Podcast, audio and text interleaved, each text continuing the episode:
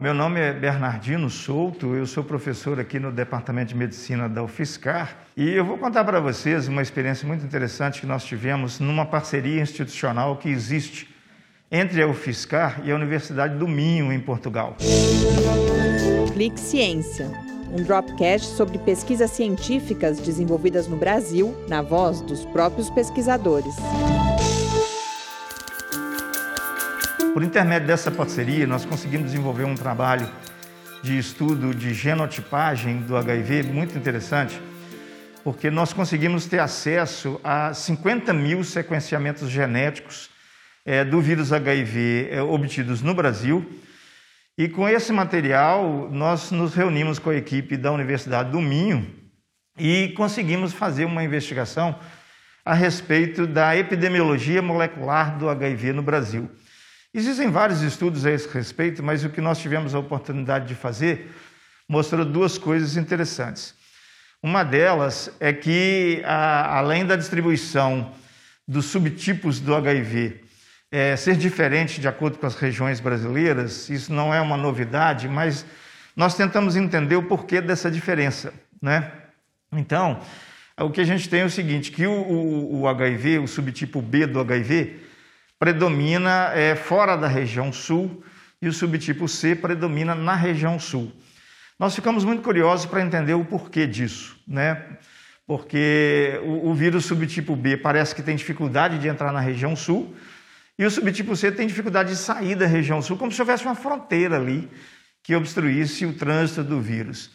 Então nós tentamos estudar o motivo disso e foi muito interessante descobrir que é, o subtipo B é um vírus que tem uma probabilidade de transmissão maior por relações homoafetivas, enquanto que o subtipo C se transmite é, mais facilmente por relações sexuais entre homens e mulheres e por mulheres é, na gravidez, através da amamentação ou da, da, da gravidez e parto, para os filhos.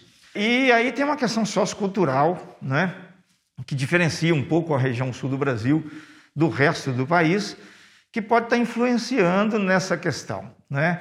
A impressão que a gente tem é que alguns aspectos relacionados a diferenças de, de relação de gênero na região sul, por fatores de ordem cultural, possam estar colaborando para essa distribuição maior do subtipo C lá, que é um vírus mais frequente em mulheres e crianças, e a distribuição maior do subtipo B nas outras regiões é, em que afeta a maior quantidade de homens.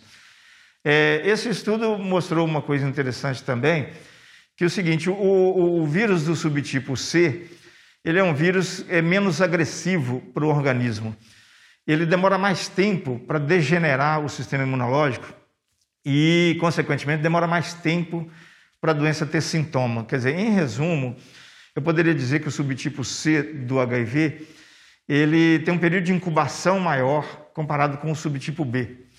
Então, se a doença demora mais tempo para se manifestar, o diagnóstico também demora mais tempo para acontecer. Porque aí a pessoa não está sentindo nada, a doença fica muito tempo dessa forma, no subtipo C, e aí é, é, a doença demora muito para ser diagnosticada, a pessoa fica mais tempo transmitindo a doença, porque não sabe do diagnóstico, e isso pode ser outro fator também que vem colaborando para o aumento da, da, do subtipo C na região sul, diferente do que acontece nas outras regiões do país. É, um outro aspecto curioso também é que a própria literatura já fala muito sobre a importância da amamentação cruzada na região sul do país, e a gente sabe que a amamentação cruzada é um fator de risco para a transmissão do HIV é, de mãe para filho. Né? A amamentação cruzada é quando uma mãe dá mamar no peito para o filho de outra. Né? Então, quando isso acontece, e se a mãe que estiver dando mamar no peito estiver infectada pelo vírus, e, e, e no, na região sul, a mais prevalente, o subtipo C, então isso aumenta a transmissão vertical, né, de mãe para filho, do subtipo C, fazendo com que esse vírus também seja mais prevalente em crianças na região sul, comparado com as outras regiões do país.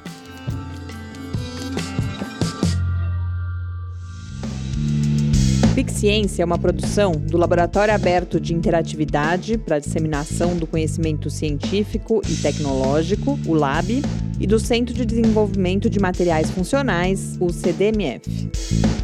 Saiba mais, visite www.lab.fiscar.br. Apoio Fundação de Amparo à Pesquisa do Estado de São Paulo, FAPESP, e Conselho Nacional de Desenvolvimento Científico e Tecnológico, CNPq.